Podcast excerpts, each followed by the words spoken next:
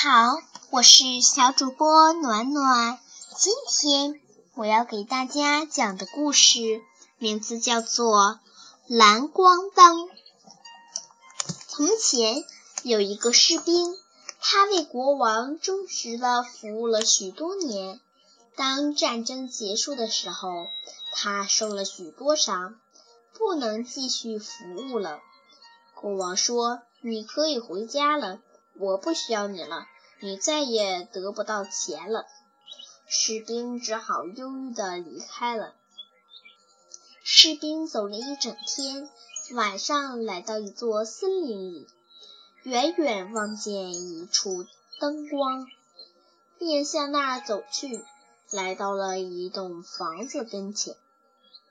房子里住着一个老巫婆。士兵说。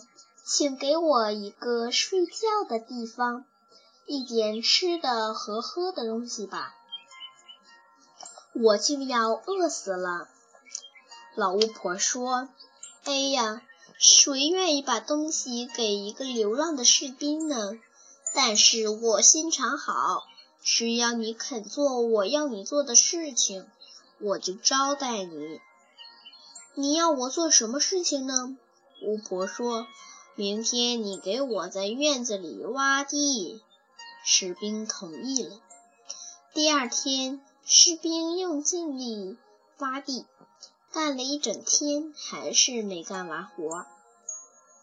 到了晚上，老巫婆说：“我看你今天不能再做了，我再留你住一夜。明天你得给我劈一车木头，把木头劈成小块。”士兵又同意了。士兵又干了一整天，到了晚上，老巫婆说：“你明天给我做一件简单的工作吧。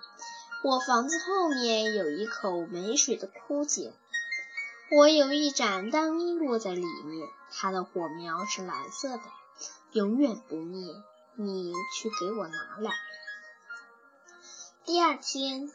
老巫婆带士兵来到井边，把它装在一个篮子里放下去。他找到了蓝色的灯。当他快到井边时，老巫婆伸下手去要抢那一盏灯。士兵说：“不，在我两脚没有着地之前，我不能把灯给你。”老巫婆扔下士兵走了。士兵被摔在井里，但没有受伤。那盏蓝色的灯仍然闪着。他坐了一会儿，无意中把手伸到袋里，找到烟斗，里面还有半斗烟。他想，这是我最后的享受了。他把烟斗在蓝色灯旁边点燃，开始吸烟。忽然，一个小矮子站在他面前，问道：“先生，您命令我做什么？”士兵十分惊讶，忙问：“我命令你什么呀？”矮子说：“我应当做你所要求的一切。”好，那你就先帮我出井。矮子牵着士兵的手，引着他通过地道，路上有许多金子。都是老巫婆藏在那里的。士兵尽量的拿。到了地面，士兵被矮子说：“现在你去捆那个巫婆，把她送到法院去。”过了一会儿，矮子回来了，说：“一切都办好了，巫婆已经绞架了。”士兵又说：“你可以回家了。如果我喊，你马上就来。不需要喊。”只要你的烟斗放在蓝灯旁边点燃，我就会来。说完，矮子就消失了。士兵回到他那原来住的城里，他用使到的金子买了一身漂亮的衣服，住在最好的旅馆里，吩咐老板给他准备一个特别华丽的房间。老板见他有金子，非常高兴地给他布置房间。士兵住了进去。到了晚上，士兵把矮子叫来说：“我忠实的为国王服务，但是他不给我遣赛费，让我挨饿。我要复仇。”矮子说：“你要我做什么呢？我要你每天深夜把公主背来，让她在这里做仆人的工作。到了半夜。”矮子把公主驮来了。士兵高兴地说：“啊哈，你来了！去拿扫帚打扫房间。”随后又命令他擦靴子。士兵命令他做什么，他就做什么。鸡叫的时候，矮子把公主背回王宫里。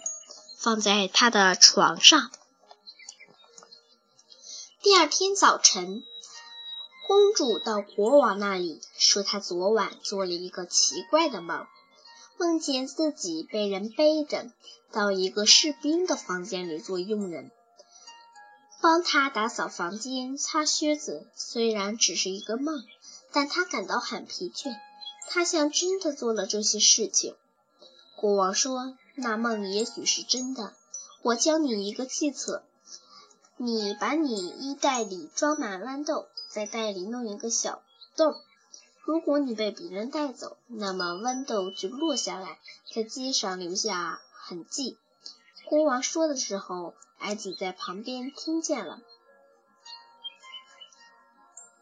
到了夜里。矮子把睡着的公主背过街道，虽然从她袋里落下了一些豌豆，但是不能做痕迹，因为那聪明的矮子预先在所有街道上都撒满了豌豆。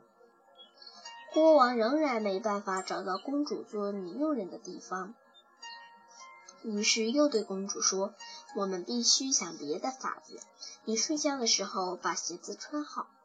当你从那里回来的时候，藏一只鞋在哪里？我再设法找到它。公主听到父亲的安排，在背矮子背回来以前，藏了一只鞋子在床底下。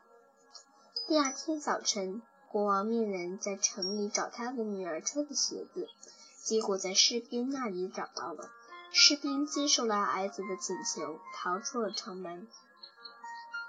但是他逃走的时候，忘记了他最好的东西——蓝色的灯和驶来的金子。